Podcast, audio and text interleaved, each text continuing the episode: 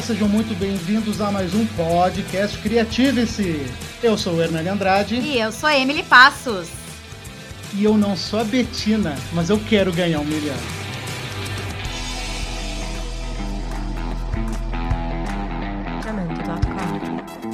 Experiência nenhuma. Qualificações especiais nenhuma. Por que deseja este emprego? Eu não faço ideia.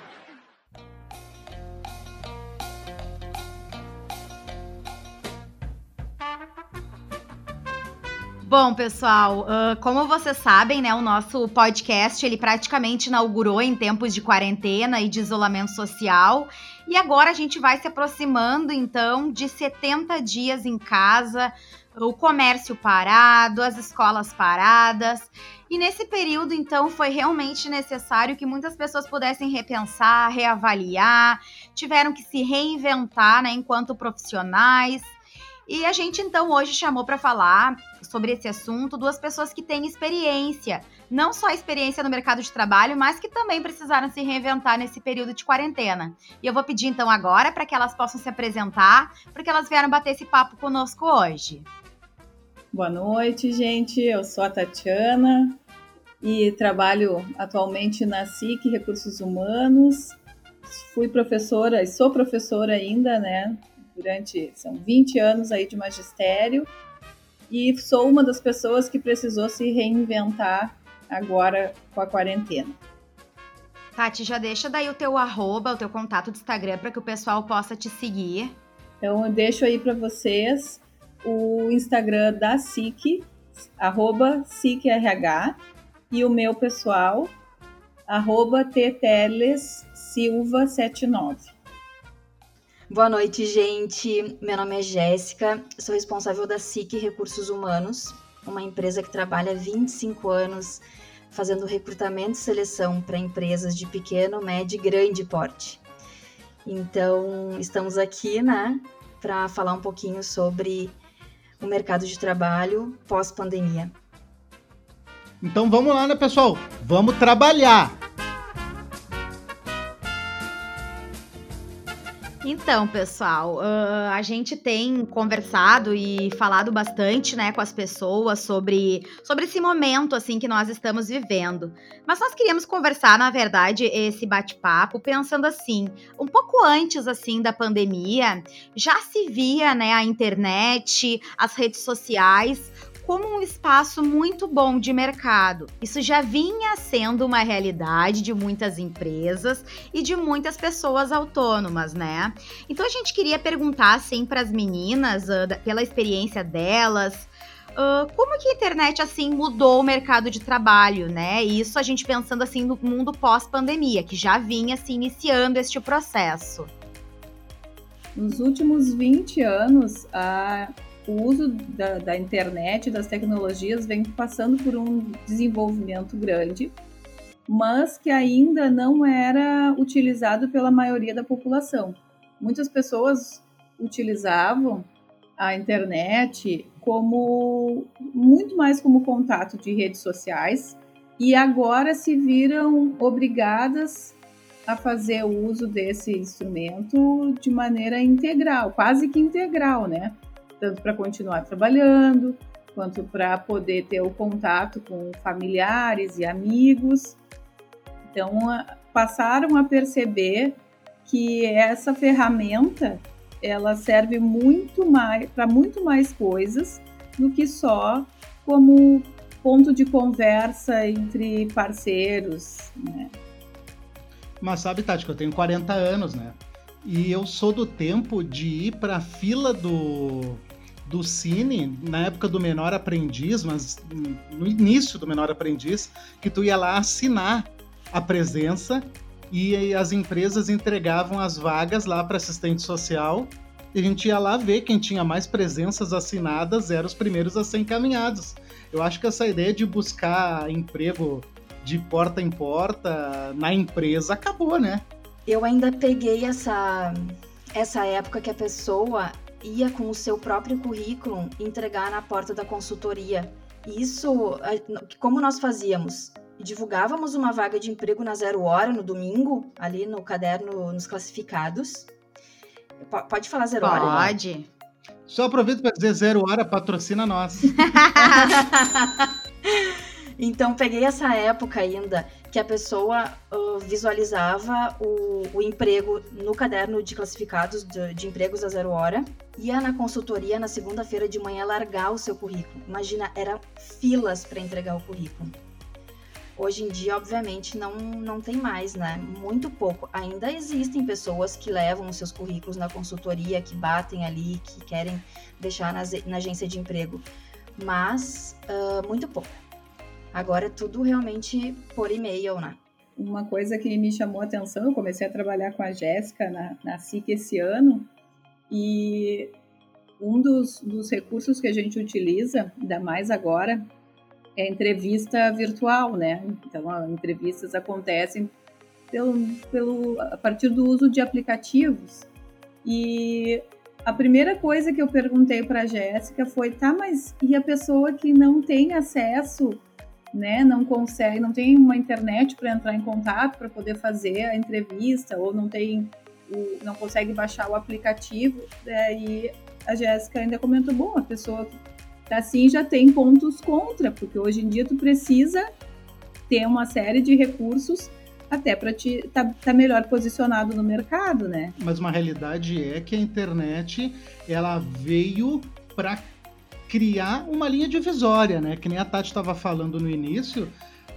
Realmente começou a aparecer muita oportunidade através da internet, só que não era todo mundo que tinha computador, que sai internet, né? Então ela ainda é até hoje um, uma linha divisória entre as pessoas que têm oportunidade e as que têm menos. Eu me lembro que logo que eu entrei na faculdade, uh, me inscrevi naquelas agências de estágio. E aí, um dos dias que eu fui para uma palestra, ainda adolescente, eles deram todo um, todo um, uma explicação de que a gente deveria estar atento às nossas redes sociais, na época o Orkut, não me lembro, o Facebook, que nós deveríamos cuidar o que, que a gente posta, porque as empresas poderiam nos procurar uh, por ali. Então, essa é uma curiosidade que eu tenho de saber. Vocês sabem se os RH, se as empresas procuram as pessoas realmente pelo Facebook, se elas uh, acompanham as publicações no Twitter, se isso, ou se isso realmente é um mito? Não, isso é real. É, muitos, muitos fazem essa busca para entender, não para desclassificar ou classificar alguém, mas entender se a pessoa realmente está congruente com o fit cultural da empresa. Né? Então, a, a, a, a gente precisa observar o posicionamento e às vezes até hobbies, enfim, o que gosta de fazer da vida, como leva a sua vida, para entender não na maneira de para desclassificar essa pessoa, mas para entender se ela realmente vai fazer parte daquele ambiente, porque existe o, o fit cultural, que é, é como a, a, empresa se se posiciona. Como o fit cultural é realmente a, a estrutura de clima organizacional da empresa, sabe? Então, é, é feito, são feitas essas buscas para entender se a pessoa se encaixa ali com, com o ambiente. Até porque, né, o funcionário, ele vende a imagem da empresa que ele trabalha. É muito delicado tu ter alguém extremo em alguma questão mais delicada, né, vinculado à tua empresa. E nós temos, existem hoje empresas no mercado que dão direcionamentos para os seus funcionários, né, de que tipo de coisas podem colocar nas redes sociais ou não. Então, quando tu faz o teu contrato, assina o teu contrato numa empresa que tu está trabalhando, às vezes a pessoa não lê o que está assinando, né? Assina porque está feliz que, que vai começar a trabalhar, só que lá tem uma cláusula, pode ser, né, que tenha uma cláusula dizendo, olha, tu não pode aparecer de biquíni nas, nas fotos de redes sociais. Às vezes a gente nas escolas tem coisas que dizem, olha, tu não pode aceitar pais de alunos, né? Ou, ou, alguma coisa desse tipo, não pode tirar foto com bebida alcoólica, não pode divulgar esse tipo de coisa. Então é sempre interessante ler bem as letras miúdas do contrato para que tu entenda qual, qual é o, o, quais são os requisitos que as empresas pedem, né? Eu me lembro que uma vez uma colega minha estava bastante tempo assim desempregada e participava de vários processos. E aí eu me lembro que uma vez ela conseguiu um emprego e ela recusou, porque ela achava que, que a missão da empresa, que os valores da empresa não estavam de acordo com a pessoa que ela era. E eu fiquei muito chocada, porque geralmente quando a gente tá assim procurando emprego, a gente acaba entregando em vários lugares e a gente não se dá conta também de verificar se essa empresa realmente tá adequada aquilo que tu pensa, porque daqui a pouco tu vai ter que abrir mão de tantas coisas na tua vida para poder trabalhar ali, ou não é o que tu pensa. E geralmente a gente pensa que uma entrevista de emprego é só o candidato que está sendo analisado, mas muitas vezes o candidato também está analisando aquelas pessoas que estão entrevistando, o ambiente quando tu chega, como tu é recepcionado, né? Hoje em dia eu percebo que é uma via de mão dupla. O candidato também faz essa avaliação se ele vai se sentir à vontade, se aquela empresa está compatível com o que ele quer. O candidato não é mais uma pessoa que é jogada, vamos dizer, ah, para essa vaga e só avaliada pela empresa. Ele também é um instrumento bem grande de avaliação, no sentido de que a pessoa, a pessoa avalia a empresa que ela vai trabalhar, tanto que esse perfil está mudando, que hoje as melhores empresas pensam em dar um suporte bastante adequado para o seu colaborador, justamente nisso que o Hernani falou, que o colaborador ele vende a marca da empresa. Uma pessoa que está feliz, que ela vai feliz trabalhar, ela sai do seu serviço e ela sai com, com, comentando com as outras pessoas o que, que ela fez de bom, o que, que foi legal, que ganhou uma alimentação legal, que foi recepcionado com café da manhã, que fizeram uma janta, né, para as pessoas, ou que o espaço físico está criado de uma maneira receptiva, da mesma maneira o contrário, o funcionário que sai de um ambiente pesado, em que ele não é bem acolhido, ele vai sair levando para fora da empresa uma imagem negativa. Ah, aquela empresa é muito ruim de trabalhar, eles tiram o couro da pessoa, né? Eles não ouvem as, as sugestões que a gente tem para dar. É, eu, eu acho o seguinte, ó, que isso acontece cada vez mais justamente por causa da internet, né? Porque antigamente quando tu era, vamos falar assim, maltratado numa empresa, ou tu não era valorizado, acho que ficar melhor, tu não era muito valorizado numa empresa, tu discutia no bar, tu falava para tua família, tu no máximo ali no futebol, tu discutia com teus amigos e falava aquela empresa é uma porcaria. Hoje as pessoas elas alcançam muito mais pessoas. Então imagina, se tu publicar num Twitter falando mal de uma empresa, eles têm muita preocupação em reverter esse tipo de informação, né? Mas o, eu acredito que um bom exemplo disso é, às vezes tu tá com algum problema tentando resolver com a empresa, tu, tu manda 500 e-mails e tu não consegue. Aí tu faz uma publicação no site do Reclame Aqui, em dois, três dias tu é, tu é atendido. Porque eu acho que não existe marketing digital e investimento em publicidade nas redes se tu tiver uma série de comentários e as interatividades da página forem de forma negativa. Então, apesar de tu estar tá ali com tudo bem bonito, se as pessoas pessoas estão falando mal ou estão criticando, isso é muito importante. Porque até quando as pessoas hoje vão pesquisar sobre um produto ou pesquisar sobre uma empresa, elas acabam entrando lá nos comentários, vendo o que, que as pessoas estão falando sobre essa empresa, sobre esse produto. Exatamente. Mas também, por um outro lado, essa mudança se dá muito pela evolução das pessoas. Uh, no sentido de buscarem o que elas querem para sua própria vida. E isso inclui o trabalho. Então, o trabalho, ele, ele é muito valorizado. Nós passamos 8, 10 horas da nossa vida no trabalho, né? Do nosso dia. Então, e as pessoas, através da internet, óbvio, né? Que tem acesso a informações diversas, a um mundo de informações, elas conseguem uh, também entrar em contato consigo mesmas. E, e isso gera o que? O autoconhecimento. Então, a, as pessoas evoluindo nesse sentido, que pensam uh, o que vieram fazer aqui, o que estão, se, se querem desenvolver uma vida significativa ou não, isso hum, contribui muito para o mercado de trabalho. E as empresas, nesse mesmo sentido, também querem uh, usar a sua marca para contribuir positivamente. A gente consegue um exemplo no caso da na situação da Pugliese, né, que ela representa representava uma série de marcas que queriam divulgar a questão de qualidade de vida, de cuidado com a saúde. E no momento em que ela pisa na bola, né, as empresas automaticamente no dia seguinte eu mesma, quando eu acordei, não tinha, quando eu dormi, não tinha nada disso. Quando eu acordei, as empresas já estavam se posicionando, cancelando os contratos com ela e com o marido dela, né? Que não, não falou, mas estava na festa, não divulgou nada, mas estava junto. Então, as empresas, elas querem cuidar dos seus, dos seus colaboradores e cuidar muito a imagem que elas estão passando.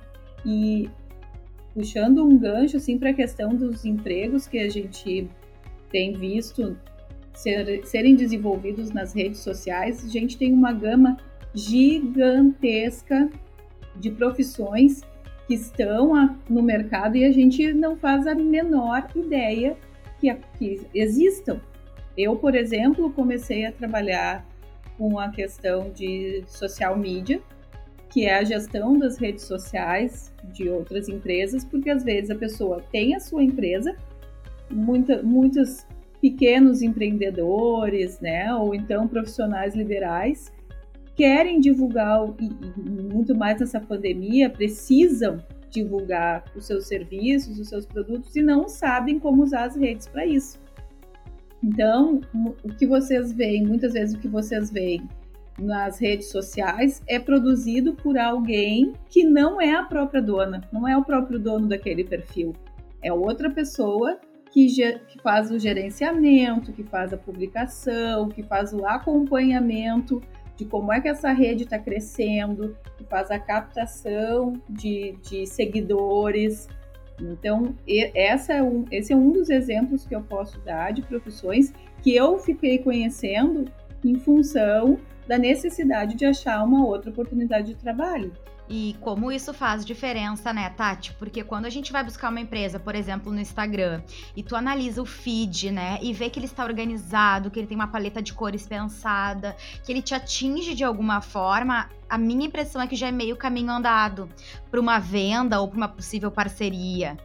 Então, exatamente estou ouvindo vocês aqui falar e eu estou pensando dentro aqui do meu do meu universo de produção multimídia que as empresas, elas, algumas na verdade, né, perceberam que elas não vendem mais produtos.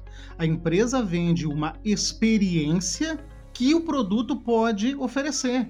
Então, com certeza, elas têm que estar muito preocupadas com a imagem. No caso da Pugliese, exatamente isso. É a experiência que ela vende é que se tu comer aquela comida, tu vai ficar que nem ela, que tu vai ficar assim como o marido dela, que vai ficar saradinho, vai ficar bonitinho.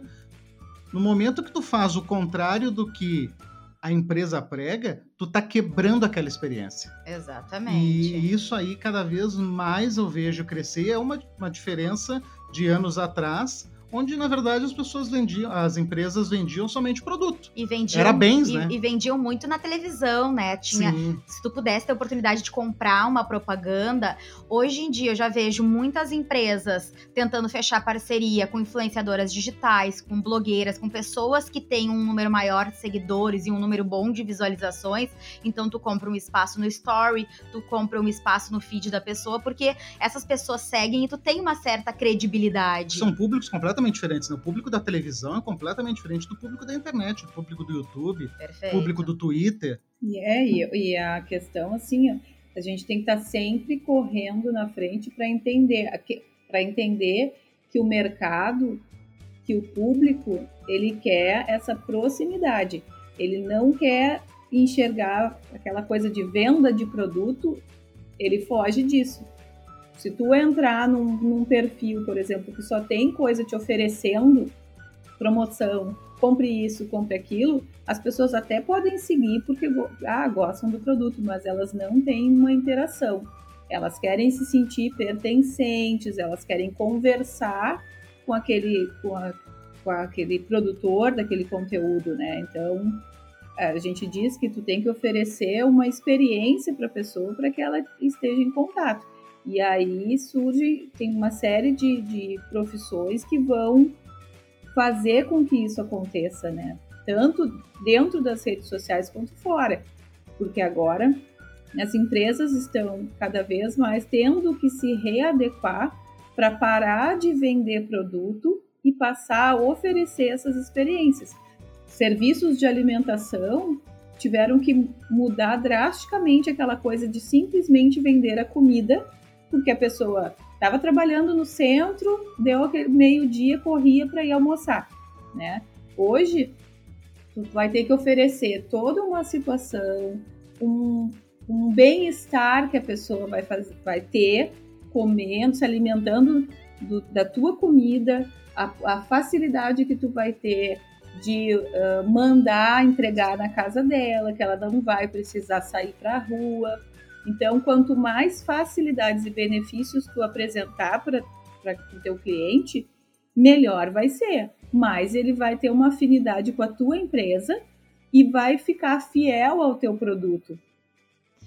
Então, isso tudo está interligado. As experiências que a gente quer ter, né? Sendo comprar, consumir no shopping ou consumir pela internet, enfim, comprar é viver realmente uma experiência, trabalhar é viver uma experiência. E não só aquele, o, o, sendo um robozinho, né? Nós queremos ser, ser quem somos. Por isso que se dá toda essa mudança que com certeza a internet tem um, um papel fundamental que é o, o levar o conhecimento para as pessoas, né? Hoje a gente não precisa mais para uma biblioteca fazer uma pesquisa. A gente tem tudo nas nossas mãos. E através desse conhecimento que a internet proporciona, a gente vai é, definindo também quem nós somos no mundo. E isso é muito importante, porque as empresas são o espelho da sociedade, como as pessoas né? Então não há essa separação entre é, empresa, sociedade e a, a, sua casa, vamos dizer assim, o seu lar. É, a gente vive com essa conexão, essa separação não existe. Se a gente não é feliz no nosso trabalho, a gente não vai ser feliz na nossa casa, porque tá tudo interligado. É muito difícil a gente conseguir separar uma coisa da outra.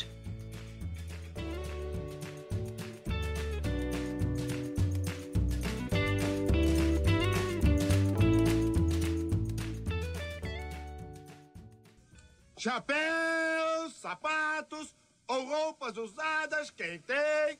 Papéis velhos. E este é o maravilhoso emprego que conseguiu vender coisas velhas. Minha senhora, em primeiro lugar, não existe um mau trabalho. O mal é ter que trabalhar.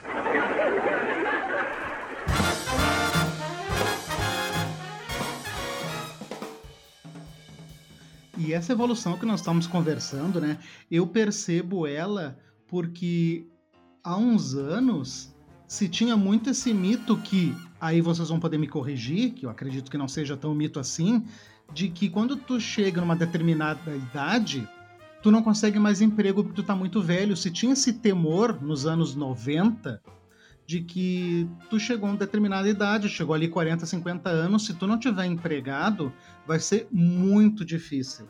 E eu acho que a internet, de uns tempos para cá, né, ela meio que deu uma equilibrada nisso. Eu me coloco nesse papel de exemplo porque, como eu comentei antes, eu tenho 40 anos e eu me formei este ano.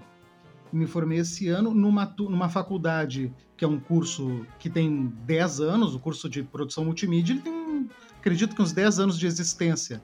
E os meus colegas, em 90%, eram jovens de 20 anos. E eu tive que me adaptar à mesma a mesma linha de raciocínio, a mesma visão de mundo, visão de mercado, com 20 anos de experiência a mais. E isso eu percebo que para o mercado, o mercado está valorizando isso. Porque não adianta tu ter somente a idade, a experiência e não tá ligado na, no que está acontecendo no mundo, como não adianta também tu ter idade adequada, mas tu não ter responsabilidade e a experiência que a idade traz. Eu acho que é uma mistura das duas coisas. O mercado tá ligado. Me corrijam se eu estiver errado. Não, é, é exatamente isso. Obviamente, eh, existirão cargos que uma pessoa de 50, 60 anos não conseguirá é, não conseguirá atuar. Vamos pensar assim, algo que exija força ou que exija é, o, o corpo, né? Enfim, cargos mais operacionais que realmente te cobrem essa vivicidade, assim, jovial. Mas hoje em dia é, não, é, não tem mais o preconceito que existia antigamente quando as pessoas eram mais velhas para trabalhar. Isso não existe mais. É muito raro uma pessoa que, que quer somente trabalhar com jovenzinhos de 20 anos. Isso realmente é, é, não existe mais. Até porque é muito interessante para um dono de empresa ter dentro da sua empresa, dentro do seu setor, pessoas de várias idades, várias culturas, porque eu acho que isso enriquece demais, né? A mudança de mentalidade está muito latente, porque aquele perfil que nós tínhamos, que uma pessoa com seus 15, 16 anos entrava numa empresa e trabalhava até o dia de se aposentar na mesma empresa, não acontece mais elas estão muito mais focadas no que elas querem e se a empresa está adequada para o que elas querem. E quando elas entendem que aquele perfil da empresa não está mais satisfazendo as suas necessidades, elas vão buscar outro lugar. Uma pessoa mais velha, ela já repensa um pouco isso porque ela já tem uma experiência, já tem um conhecimento e ela avalia. Antes de entrar, muitas vezes, ela já consegue identificar se aquele lugar vai ser bom para ela também. Então, a tendência a ter mudanças e trocas de empresa também já não é tão grande. Não sei se eu estou certa, Jéssica. Sim, é, hoje, claro que existe uma. Dependendo do da área, segmento, área de atuação, enfim, dependendo do ramo, existem casos que eles têm mais instabilidade dentro das empresas, mas também muito os casos onde as pessoas ficam até uh, bastante tempo, porque, foi como a Tati disse, eles desenvolvem aquela maturidade para entender no início do processo seletivo se aquela empresa está de acordo com as suas necessidades, se os valores da empresa, como a Emily falou uh, no início, estão congruentes com o que a pessoa gostaria de viver. E falando em mudança, chegamos na quarentena. Como a Emily falou, né? Chegamos a 70 dias presos. 70 dias. É, com o mercado eu não vou dizer estagnado, porque o mercado não estagnou, mas ele deu uma boa reviravolta, né, gente? O que, que nós podemos dizer que surgiu e o que, que desapareceu durante esse período da pandemia? Então, eu acredito que não é tanto a questão de sumir profissões, mas é a questão da capacidade de adaptação das pessoas. As pessoas que conseguiram se adaptar mais fácil, têm a capacidade de se adaptar, elas conseguiram migrar e continuar mantendo seus, seus empregos apesar da quarentena. Outro dia eu estava vendo uma, uma profissão, por exemplo, que tu pensa assim, bom, se, na quarentena é uma profissão que vai morrer, empregada doméstica, né? Porque tem muita gente que simplesmente parou de contratar empregada doméstica ou deixou as suas em casas, as faxineiras e tal. Só que para algumas realmente ficou mais difícil de trabalhar. Outras pessoas conseguiram se adaptar. Tem uma moça que simplesmente ela pegou os seus clientes e ofereceu uma nova modalidade de serviço, que é a consultoria de faxina. Então ela cada dia da semana ela fica online com, com o cliente para limpar uma peça da casa. A pessoa fica lá conectada com seu celular e ela vai direcionando a pessoa, olha, o tipo de produto que ela tem que usar para limpar o banheiro, por exemplo. Tu começa limpando de cima para baixo, passa tal produto na pia, tal produto no vaso sanitário, depois faz isso, porque tem gente que passou tanto tempo na rua que não sabe cuidar da sua própria casa.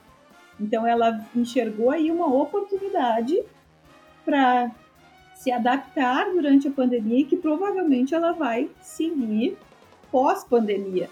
Então, eu acredito que muito, muito além de sumir profissões ou, ou surgirem profissões, a questão da adaptação é o mais importante para o momento. Isso, e como a Tati falou, no momento. Nesse momento, por exemplo, profissões ou cargos, né?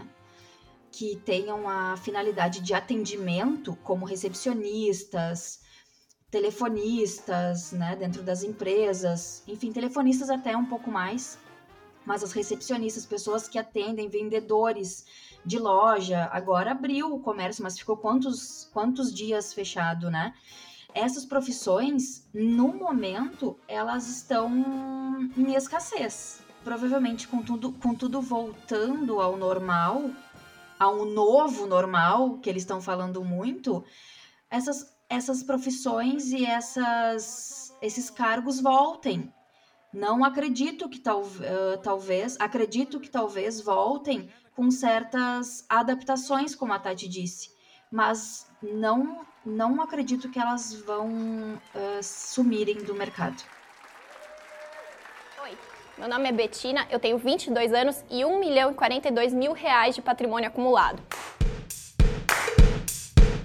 Mas deixa eu aproveitar que eu estou aí com duas especialistas e eu quero fazer uma pergunta que me intriga muito eu vejo que cresceu muito agora na internet as questões de dinheiro fácil, ganhe dinheiro na internet, faça seis em sete, venda, seja afiliado da Hotmart, venda livros via link, copie músicas do Spotify.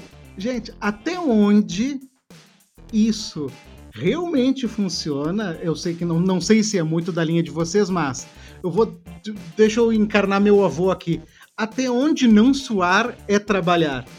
O dia que conseguirem comprovar que não precisa trabalhar para ganhar dinheiro, aí sim eu vou acreditar. Que nem Santo Tomé. Eu tô que nem Santo Tomé, só vendo para crer. Porque mesmo tu investindo e trabalhando com a internet, tu precisa de trabalho. Porque a gente tem que deixar claro, né, que trabalhar com a internet, né, que nem a Tati falou, não é tentar fazer o 6 em 7 e vender e ser afiliado de produtos da como é que é o nome daquela empresa da não é vender produtos da Wish, né? É.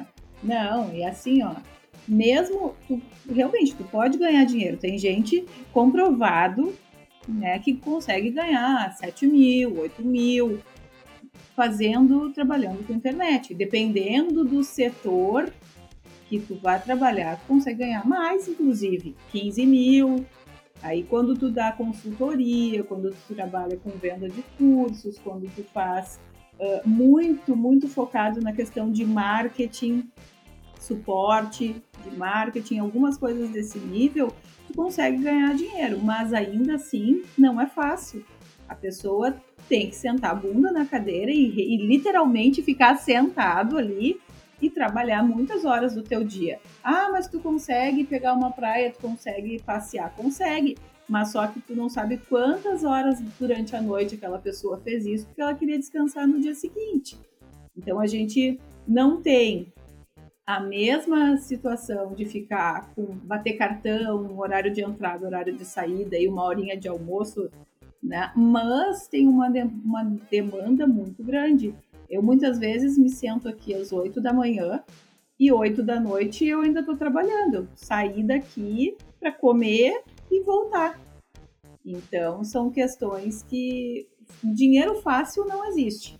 Não existe. E o que que tu poderia dar de dica para nós porque a internet, na verdade, ela é um ambiente que ele te traz muito conhecimento, te traz muita informação, mas ela também vende um monte de sonhos. Eu, eu até sou um pouco relutante em relação a isso, porque ela vende muito sucesso fácil. As pessoas elas mostram que é muito fácil muita coisa. Que dica vocês poderiam deixar para as pessoas que estão a fim de começar a trabalhar com internet que caminhos pode tomar? É o marketing digital? O que, o que, que seria? Eu acredito que a primeira coisa tu tem que descobrir o que, que tu gosta de fazer. Se tu não sabe, tu tem que parar e analisar o que que tu tem uma preferência por fazer. Eu, por exemplo, ah, per perdia muito tempo em redes sociais. E com isso eu descobri que eu poderia transformar o meu gosto em uma coisa rentável. Tem gente que não gosta de redes sociais, mas sabe trabalhar com marketing, sabe trabalhar com finanças. Tem muita uma profissão que é antiga, que é os, os contabilistas, podem muito bem fazer consultoria toda online, né? Ensinar as pessoas a fazer o seu imposto de renda e vender isso como um curso. O que precisa, acredito que tem alguns passos. Primeiro, é tu descobrir o que, que tu gosta de fazer. Não é o que é mais fácil, é o que tu gosta de fazer. Segundo, pesquisar muito. A internet também te permite aprender o que tu quiser. Terceiro, não ficar uh, seguindo milhares de pessoas, porque cada pessoa tem um perfil, cada pessoa te ensina de uma maneira diferente e tu vai te adequar mais a um ou a outro. Uma, um exemplo, eu, nós estávamos pesquisando sobre tráfego pago, que são as propagandas que aparecem ali, os patrocinados, né? E tinham duas pessoas que eu estava seguindo e assistindo todos os vídeos do YouTube, mas uma pessoa explicava muito bem e faz campanhas gigantescas, mas a linguagem dele muito difícil para eu conseguir entender. E aí a outra pessoa ensinava sobre o mesmo assunto e eu conseguia entender com muito mais facilidade. Então tu tem que entender uh, o que, que tu gosta de fazer. Segundo, estudar. Terceiro, pegar algumas pessoas para ser teus mentores e seguir o que eles estão te dizendo, né? Porque é mais fácil tu seguir o caminho das pedras que, já, que alguém já colocou né, na tua frente. Uh, ser autodidata, tu precisa estudar, tu precisa buscar informação. E assim, não acreditar, onde começam a te vender que tudo é muito fácil, que tu pode ganhar dinheiro só mandando e-mail para os outros, uh, que, que só fazendo o cadastro tu vai ficar rico. Não, pode tirar um troco. Fazendo pesquisa no, no YouTube. Fazendo pesquisa no YouTube, tu pode tirar um troco, mas tu não vai ficar rico com isso. Né? Então, continua na cabeça que tu é trabalho, tu vai trabalhar. Só que tu vai poder te dar ao luxo de trabalhar com aquilo que tu gosta. Inclusive, uma das coisas é parar e pensar que tipo de cliente tu vai querer atender. Porque a, a gente também, quando tu vai para uma empresa, tu está pensando que tipo de empresa eu quero trabalhar. Quando tu vai atender um cliente, vai ser autônomo, vai ser freelancer, tu pode te dar o luxo de escolher que tipo de cliente tu vai atender. Alguém que não seja da minha linha, eu como social media agora, alguém que não esteja trabalhando e divulgando alguma coisa que seja coerente com o meu pensamento, eu não vou conseguir divulgar aquela pessoa. Né? Porque é, vai ser muito contra uh, ao, aos meus princípios. Então eu vou agradecer, muito obrigada e vou fazer outra, vou atender outro cliente. Perfeito. E Tati, tu falando assim agora, eu fiquei pensando que a gente vê a pandemia como algo assim muito negativo, todo mundo assim com muito medo do que vai acontecer, do futuro e medo de pegar, né, a doença, enfim. Mas de contrapartida, nós temos tentado trazer aqui no podcast muitos lados bons assim de tudo isso. E eu acredito que um da, uma das oportunidades que essa crise toda está nos fazendo pensar é poder olhar para dentro de nós mesmos, como tu disse, identificar de repente até uma habilidade que tu não sabia, uh, identificar alguma coisa que tu goste de fazer, tentar transformar isso numa fonte de renda.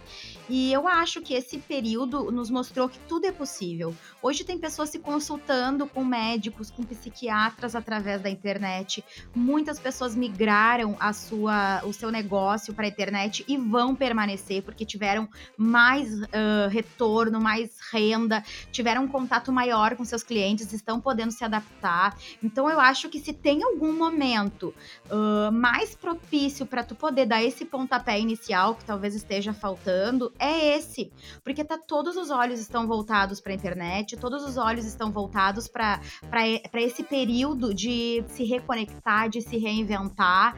Então eu acho que quem aí tá com um pouco de dúvida ou tá com um pouco de medo, talvez esse seja realmente o momento de testar. Já que tá em casa, já que tem um pouco mais de tempo ou mais flexibilidade nos seus horários, assim como a Tati, eu também tenho uma experiência de ter tra tá, estar trabalhando o dobro do que se eu tivesse presencialmente na, no local onde eu trabalho. Até porque em casa a gente às vezes acaba trabalhando fora daquele horário que seria o previsto, porque tu já tá com o computador na mão.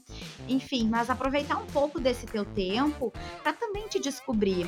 E eu acho que uma das vantagens também que a gente tem, como a Tati trouxe ali, nós temos o conteúdo muito disponível. Nós temos vídeos na internet, nós temos cursos gratuitos, nós temos pessoas que estão falando provavelmente sobre esse assunto, várias pessoas trazendo de forma diferente. Acho que como a Tati botou, o conteúdo de um era muito bom, mas não, não me captou, eu não consegui criar esse canal empático com essa pessoa, não consegui entender. Mas já com uma outra pessoa, uma outra linguagem, eu já consegui pegar. Então hoje a gente tem essa possibilidade de, de ir para a internet e usar realmente ela de uma forma positiva, de uma forma realmente que vai te acrescentar. Eu, é, eu acredito que as pessoas têm que ser responsáveis pela sua própria aprendizagem. Nós somos responsáveis pelo caminho que a gente segue. Porque a, a história de ficar dizendo, ah, mas o mercado tá difícil. Ah, mas eu não consigo fazer não sei o quê, mas é necessário se reinventar. Nós temos alguns exemplos de pessoas que em meio à pandemia estão aí conseguindo tirar uma renda que não tiravam, por exemplo, vendendo máscara. No início, eu vi muita gente criticando, ah, tu tá te aproveitando de uma situação para ganhar dinheiro.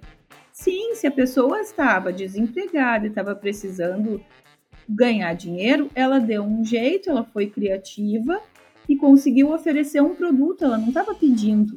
As pessoas hoje estão conseguindo tirar 3 mil reais, 4 mil reais vendendo máscaras. Não não estou falando em, em pegar o gel e falsificar para vender, não nesse sentido, mas oferecer um produto lícito, que é fruto do teu esforço, em função de uma necessidade que foi criada no momento que a gente vive. Tem tantas outras coisas, eu acho que é importante uh, a gente parar de culpar, às vezes, o momento, a situação né, que está vivendo e começar a pensar o que, que eu posso aprender com isso, o que, que eu posso produzir a partir disso e como eu vou me adaptar daqui para frente. É fácil? Não, não é fácil. Ninguém disse que é fácil. Mas são competências que a gente precisa desenvolver ao longo dos processos. Eu não posso me dar o luxo de ficar sentada esperando passar a pandemia ou chorando porque eu fiquei desempregada no final do ano passado e agora o que, que eu vou fazer? Ninguém me contratou, eu não, não tenho mais renda. Tem gente que tem este perfil, mas o mercado pede pessoas com uma adaptabilidade maior e a gente precisa correr atrás disso. É, e, e o que vocês comentaram antes, é imprescindível que a gente se conheça. Eu acredito que muitas vezes a pessoa não se reconhece. Ela não conhece, não sabe do que, que ela gosta, o que, que ela consegue fazer. Às vezes tem as questões das, das próprias limitações que ela se impõe e não sabe, daí são questões psicológicas, né? Ah, eu não vou conseguir fazer isso, eu nunca vou aprender, mas na hora que aperta e se realmente tu quer, se realmente tu quiser, tu aprende, tu dá um jeito. E é aquela aquela situação de que as adversidades nos levam para um outro para um outro momento, para um outro patamar de vida, porque quando a gente tem uma necessidade, a gente se reinventa. Não tem o que fazer. Ou a gente se entrega ou a gente vai adiante. Então, a pandemia para algumas pessoas, eu acredito para muitas pessoas, veio com esse sentido de se reinventar, de se fortalecer e de entender que é possível, apesar dos pesares, construir algo bem significativo na vida. E nós, enquanto educadores, né, pelo menos a Tati, professora, o Hernani também e eu, nós sabemos que todos são capazes de aprender. Então eu acho que chegou o momento do, do, pessoal, né, digo assim, num todo, colocar suas crenças limitantes um pouco de lado, parar de tentar usar como desculpa o que é difícil e realmente poder trabalhar, porque todos realmente são capazes de aprender, têm essa potencialidade.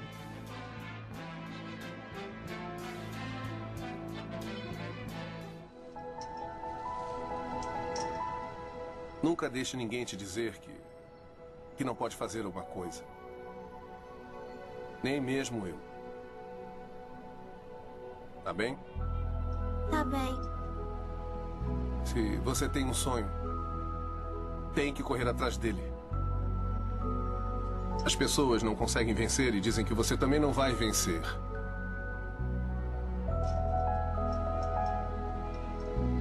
Se você quer uma coisa, corre atrás. Ponto.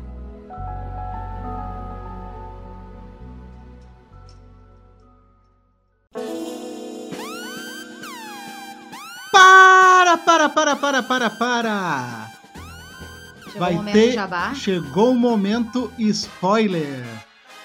O projeto Creative-se, aproveitando que está no meio dessa pandemia, ele está transformando todos os seus cursos em e-book e vai logo logo mandar para toda a galera que curte nossos cursos, desinibição, improviso, criação de personagens e provavelmente um curso novo sobre criação e edição de podcasts estará no ar em primeira mão dica da nossa mentora aí, Tati, dando os créditos que nos aconselhou, nos ajudou.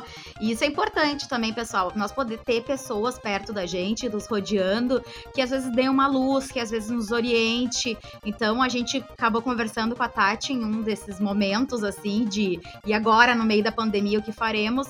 E sabiamente ela pôde nos orientar. Gente, vocês têm o conhecimento, vocês tinham esses cursos que já estavam, apesar de ser presencialmente desenvolvido, por que não transformar isso e adaptar para a realidade que estamos vivendo. E como falou a Jéssica, sentar a bunda na cadeira, eu estou há três semanas com a bunda sentada na cadeira, transformando nossos cursos presenciais em cursos muito bacanas, numa experiência muito legal, uma viagem que quem estiver em casa vai conseguir fazer.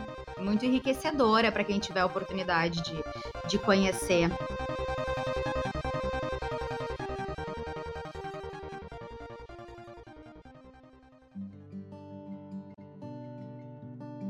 Vocês falando isso uh, levantam mais uma questão que antigamente a gente tinha muito aquele pensamento: eu não vou contar o que eu estou fazendo para ninguém porque vão roubar a minha ideia.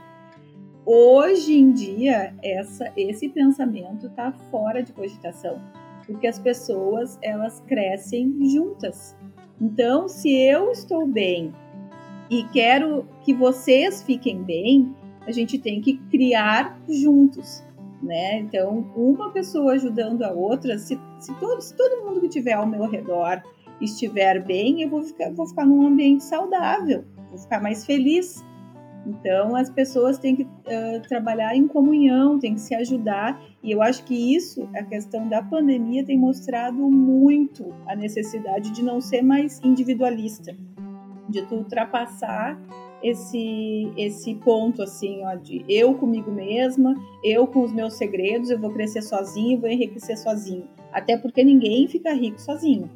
Porque tu sempre precisa de alguém para te dar uma base, para trocar uma ideia, porque sozinho tu não sai do lugar. É verdade, porque o mundo pede hoje pessoas colaborativas e cooperativas né? Essa conexão e, e essa uh, máxima que eles falam que todos somos um é real, é a realidade. Não há essa separação que a gente imagina existir. Então, quando a gente fala em, em colaborar, em cooperar, é nesse sentido, é realmente viver dessa forma como filosofia de vida. Isso faz toda a diferença. Tem uma citação que eu gosto muito, mas agora eu não vou saber dizer de quem que é, mas que é o seguinte: sozinho eu vou mais rápido, juntos vamos mais longe. Eu acho que é bem isso que vocês estão trazendo. Uh, essa troca ela é muito enriquecedora. E ela tende, né, a ser o segredo do sucesso. Mesmo que seja cada um do seu computador ou trocando às vezes por mensagem, como foi o caso dessa, dessa ajuda aí que a Tati nos deu. Uma coisa que as pessoas que conseguem trabalhar em conjunto podem render muito mais. Vou dar um exemplo, tá?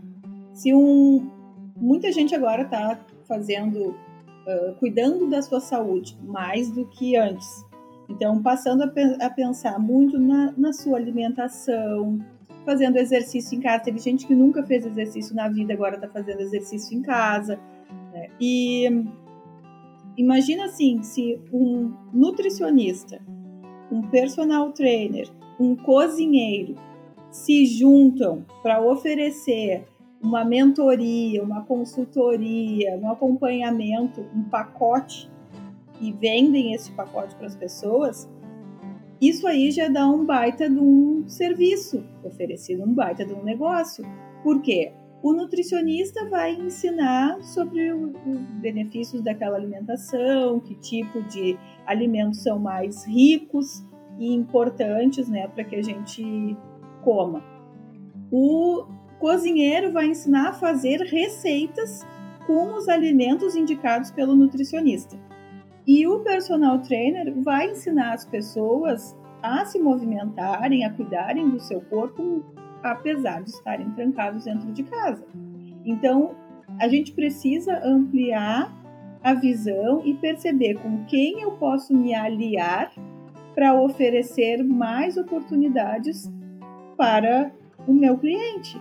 E aí é que, é que muda a mentalidade. Eu não vou vender um produto eu vou vender a qualidade de vida daquela pessoa. Sabe que no meu, no meu artigo da pós, eu escrevi a respeito da comparação da sala de, da sala de aula com uma peça de teatro. E eu mostro muito a importância de duas coisas. Primeiro, que é as pessoas entenderem quais são as suas posições, né, no mundo, na sala de aula, no palco, enfim, aonde elas estão inseridas dentro da empresa, entender que essa posição ela é extremamente importante, principalmente porque as pessoas com qualidades e defeitos diferentes entre si, elas aprendem juntas e isso vai de acordo com tudo que nós falamos até agora. Pessoal, vamos aprender com os outros. Não é para ser, pelo menos não, não era para ser dessa forma, das pessoas competirem umas com as outras. Tem espaço para todo mundo. Vamos crescer juntos, vamos dividir o conhecimento e construir. Vamos construir e não dividir. E agora puxando assim já para o nosso, nosso, nosso encerramento já, né, nas considerações finais também, eu queria assim perguntar para vocês que estão lidando diretamente com essa função de recrutamento, de RH, uh, o que esperar, né, desse pós-crise? Uh, vão surgir novas profissões, vão vir novas oportunidades?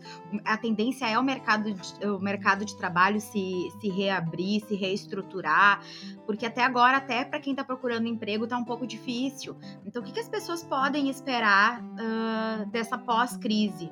Só complementando o que tu falou, eu ouvi uma frase maravilhosa na TV um dia desses, falando o seguinte, que essa pandemia, ela serviu para uma coisa muito boa, dentre todas as coisas ruins, que foi, ela nivelou todo mundo no zero.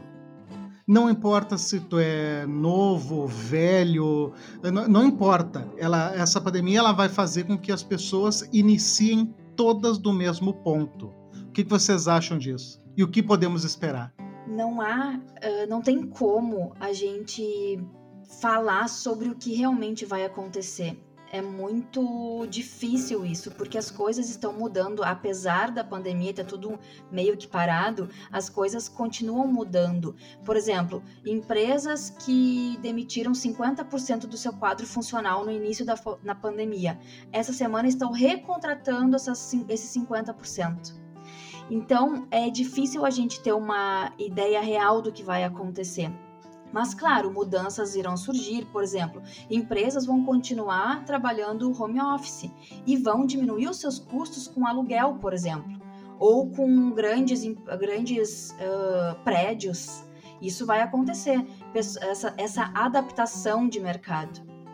É, é nisso que eu acredito. Eu acho que agora cabe bem aquela minha pergunta que eu havia feito, né? Se vocês, né, acreditam que para as próximas entrevistas e para as próximas pessoas que quiserem se candidatar a vagas no mercado de trabalho, se vai ser um pré-requisito ou se vai ser importante ter esse conhecimento da, da internet, ter esse conhecimento do trabalho home office. E olha, eu vou dizer assim, ó, que não é coisa de guriazinha, ah, guriazinha que gosta de, de ficar só fuxicando na internet ou fazendo vídeo, blogueirinha. Isso é para qualquer pessoa. Eu tô com 41 anos e tive que aprender a monetizar as redes sociais agora. Então, a ideia que a gente tem de que isso é para coisa é, para gurizada, não. A gente tem que mudar essa, essa cabeça. E outra, a gurizada tem muito a nos ajudar, muito mesmo. E são pessoas assim que são livres desse dos preconceitos e te ensinam e te dão dicas e dão suporte, uh, trocam ideias de uma maneira muito tranquila. Então a gente tem que aproveitar e tirar da cabeça essa coisa de que ah, isso não é para mim, eu já passei da idade. Não, todo mundo pode aprender, basta querer. Sim, sem dúvida, sem dúvida é, essa adaptação, esse autoaprimoramento nesse sentido, de saber usar um aplicativo de videoconferência, de saber trabalhar e também fazer a organização do seu tempo dentro de casa, tudo isso uh, vai, vai ser necessário. É bem necessário que a pessoa se adapte a esse novo mundo. Essa, essa maneira de trabalho veio para ficar, sem dúvida. Eu acho que isso também é uma dica, né, para quem em algum momento se ficou desempregado nesse momento, que aproveite também esse momento para conhecer um pouco mais. Como a Tati disse, às vezes a gente se perde muito tempo em rede social e acaba esquecendo que nós temos um poderoso aliado, né, na mão, que é o celular, é, é a conectividade, a internet, e a gente pode também aproveitar esse tempo que de repente está mais ósseo para poder aprender a mexer nessas tecnologias, aprender a mexer nesses aplicativos que possibilitam essas videoconferências, aprender a mexer um pouco mais na rede social para fim, fim de trabalho, para quando for se lançar novamente no mercado de trabalho, poder já vir dizendo que tem essa habilidade, porque isso, se isso vai contar né, como, como uma, uma qualidade para tu ser contratado, então que tu já possa sair na frente nesse sentido. Isso, e nesse momento da gente falar que a zona de conforto realmente é uma zona que a gente não deve ficar, né? Que aceitar uh, que mudanças acontecem, aceitar essa impermanência e aceitar os desafios. É, isso é muito importante para a pessoa que, tá, que tem que se reinventar hoje. Né? Que, ah, imagina, 90% da população precisa se reinventar. Então, que a gente aceite essa mudança e que a gente entenda que é necessário esse desafio. A gente precisa se desafiar para viver essa nova era, que veio para ficar.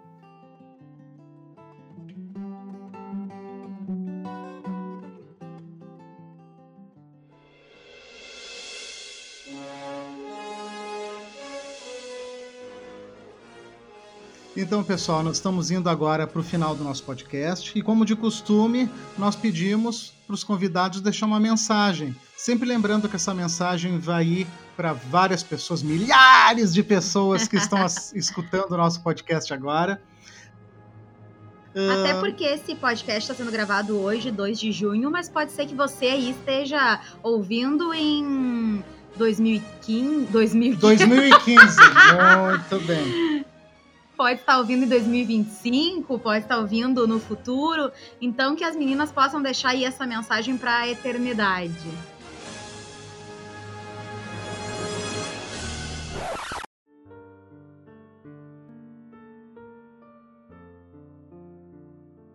A minha mensagem para as pessoas é que se conheçam, conheçam a si mesmas. Aproveitem o momento para parar um pouco para diminuir, eu sei que é difícil, mas diminuir o estresse e a ansiedade e conhecer a si mesmos, o que que gosta, o que que não gosta, o que que tem a pretensão de fazer, fazer projetos, faz, uh, conseguir pensar em todas as potencialidades que cada um de vocês tem e de que maneira vocês podem aproveitar, aproveitar a vida, aproveitar esse potencial que muitas vezes fica adormecido e é que a gente já entra num piloto automático e passa a vida inteira correndo atrás do trabalho, atrás do dinheiro, não consegue aproveitar as situações, os momentos e lá quando está velhinho pensa: ah, se eu pudesse voltar atrás,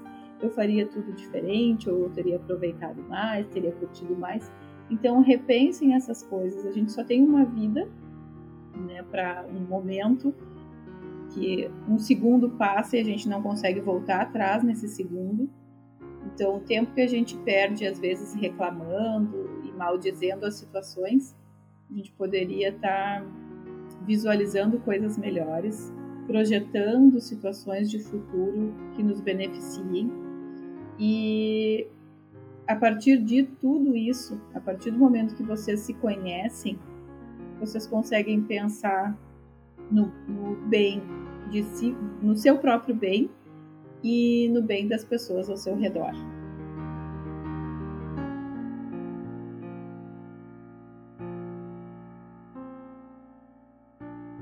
Então, minha mensagem é que uh, aceitem os desafios, entendam que é necessário, que mudanças são necessárias para o nosso processo evolutivo, e eu não falo isso no sentido sobrenatural, não, a evolução de ser humano mesmo.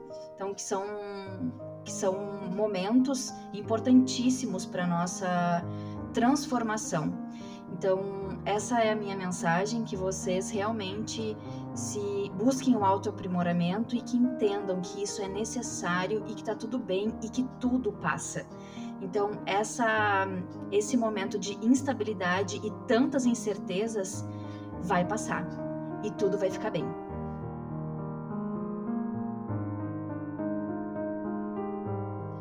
Então, nós gostaríamos de agradecer a vocês duas que compartilharam esse tempo conosco, compartilharam um pouco da experiência profissional e pessoal de vocês. E agradecer também a todos aqueles que estão nos ouvindo, que vocês possam enviar esse link para um amigo de vocês, alguém interessado nesse assunto, ou então enviem para qualquer pessoa, mas por favor divulguem, porque a gente está precisando pagar os boletos.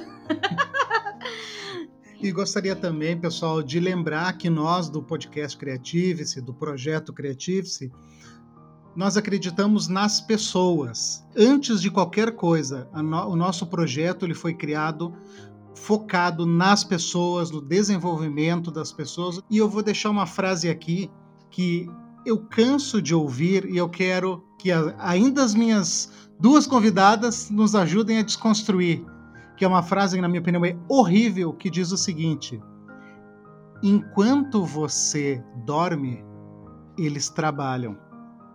Esta é uma frase horrorosa, porque a gente não pode, em nenhum momento, se comparar com as outras pessoas, se comparar com outras situações e se comparar com outro tipo de situação social que não seja nossa. Então, se tu tá cansado, dorme.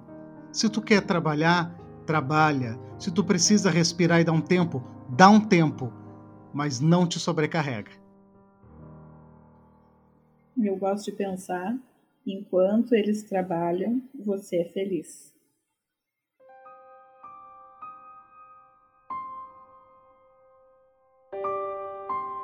Maravilhoso.